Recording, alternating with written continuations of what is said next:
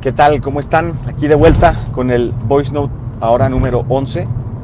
Eh, me había tardado un poco también, creo que la desidia sigue siendo uno de los factores que me sigue persiguiendo, pero bueno, seguimos luchando y, y en la medida de lo posible seguiremos compartiendo. El pasado miércoles tuve la oportunidad de dirigir o moderar un panel en donde tuve una breve exposición del tema políticamente incorrecto.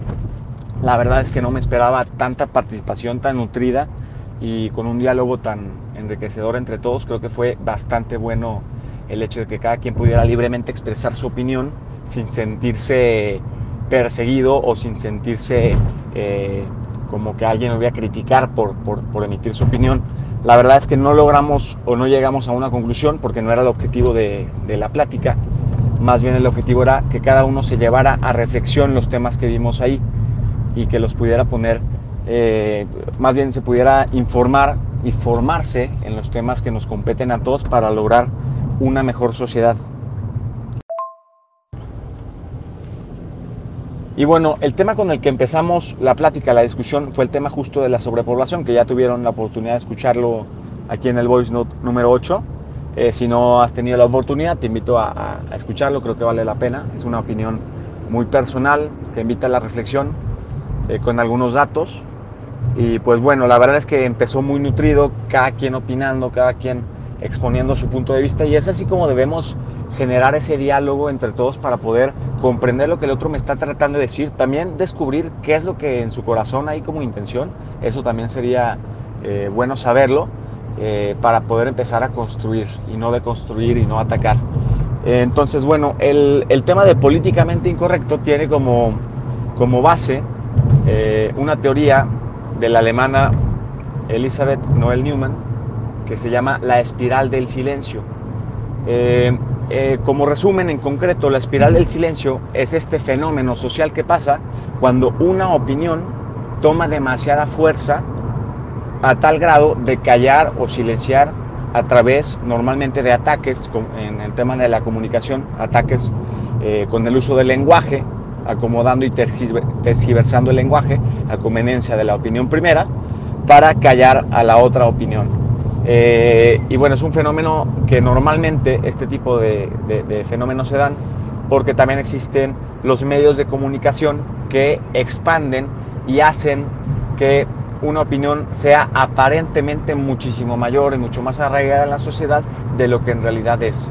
Entonces, la gente que normalmente opinaba de cierto modo, por miedo o por temor a ser rechazado eh, y también con la intención de ser aceptado por los demás, empieza a cambiar su opinión a pesar de que su corazón no esté así como que totalmente eh, convencido de la opinión que está emitiendo, pero con tal de ser aceptado, pues empieza a, a opinar quizá contrario a sus principios y valores para darle fuerza a esta espiral en donde una opinión toma muchísima fuerza y la otra opinión se ve debilitada.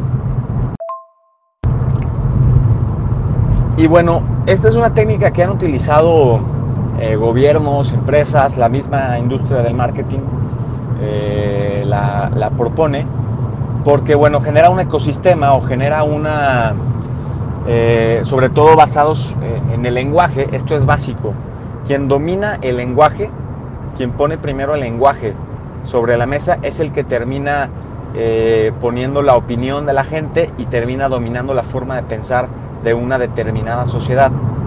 Eh, uno de los ejemplos que, que, puse, así muy sencillo, muy concreto, y a lo mejor no con todos los datos disponibles, pero, pero que es muy válido, es el tema de cómo el chavismo en Venezuela tomó la fuerza que, que lo tiene ahorita todavía en el poder, esa filosofía, esa ideología, eh, ya Venezuela ha despertado y ha empezado a movilizar a la sociedad para, para no dejarse en este tema.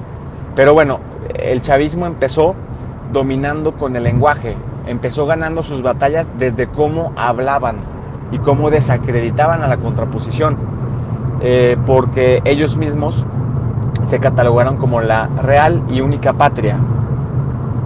Y a la, a la, al quien pensaba distinto a la ideología eh, de tinte izquierdista que tenían, o muy izquierdista, pues le decían la antipatria. Entonces desde el lenguaje, pues ya la gente estaba tomando partido por la patria, evidentemente, porque es un concepto bastante fuerte que cada nación tiene y, y el tomarlo a favor de uno mismo, del chavismo, y poner al otro como la antipatria, pues le dio toda la fuerza necesaria para perseverar en el poder por tantos años y hasta la fecha mantener como que ese dominio dentro del país de Venezuela.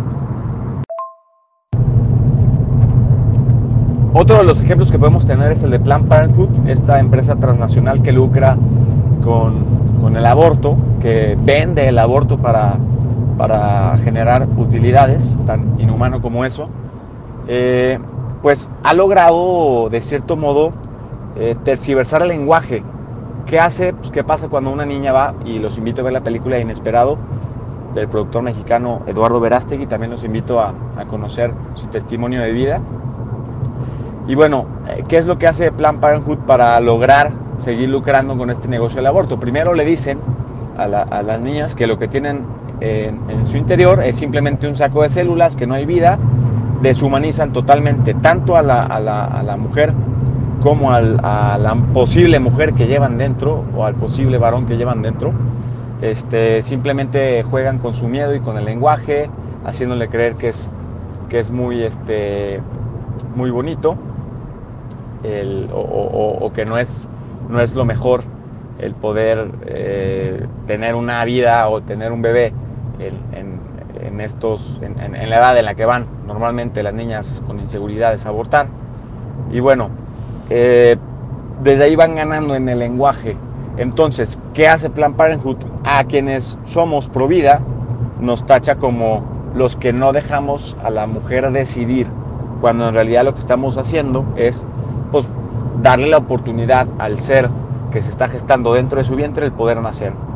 Pero bueno, desde el lenguaje se domina y sobre todo pues también Plan Parenthood tiene eh, comprados y financiados a varios artistas que tienen muchísimo alcance a nivel mundial y que tienen mucha, mucha empatía con, con la sociedad para pues, meter el mensaje de que estamos con Plan Parenthood, que el aborto es salud, etc. Entonces, eh, esto de la espiral del silencio, en donde las ideas, eh, por eso les digo, la idea del aborto se ha neutralizado, normalmente pues, desde el principio de la humanidad la gente ha estado a favor de la vida, en su mayoría, obviamente si no ya, ya nos hubiéramos extinguido, eh, pero cuando empiezan por negocio, por marketing, y por deshumanizar a la gente, a, a, cambiar el lenguaje, pues es donde empezamos a perder las batallas, entonces ya puede ser que nos dé miedo opinar, porque no vaya a ser que vaya a ofender a alguien y todo, entonces eh, pues tenemos que ser muy astutos, tenemos que formarnos, ten, tenemos que buscar la verdad, porque solo la verdad nos hará libres eh, y, y, podemos lograr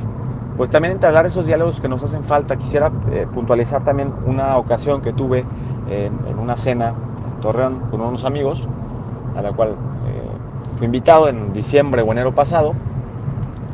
Eh, uno de mis mejores amigos me invitó a debatir con alguien que estaba eh, con una posición muy diferente a la mía y pues desde entrada pues ya empezó a meter ahí como, como cizaña, como, como metiendo eh, mala vibra como para generar un pleito más que generar un diálogo. Entonces mi primer postura fue, a ver, yo no vengo aquí a pelearme, imponer ninguna idea de la que tengo, simplemente quiero dialogar, quiero que se entiende, que se exponer mis puntos y también quiero escuchar los otros. De verdad salí yo más sorprendido todavía al plantear esto porque pude comprender muchas cosas que no había visto de la otra parte y, cosas que no son malas, eh, por lo menos en, el, en la intención.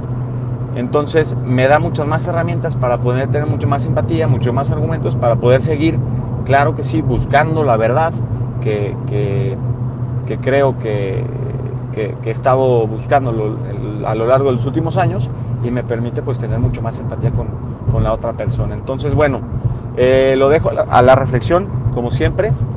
Espero sus comentarios. Eh, cualquier cosa vamos siguiendo nutriendo este podcast y espero ya próximamente tener un podcast con otra persona que me ha bateado durante mucho tiempo para poder hacerlo. Es justamente del tema de la vida. Es un médico. Eh, le mando saludos. Él sabe quién es. Y pues nos vemos hasta la próxima 2019. Gracias a todos.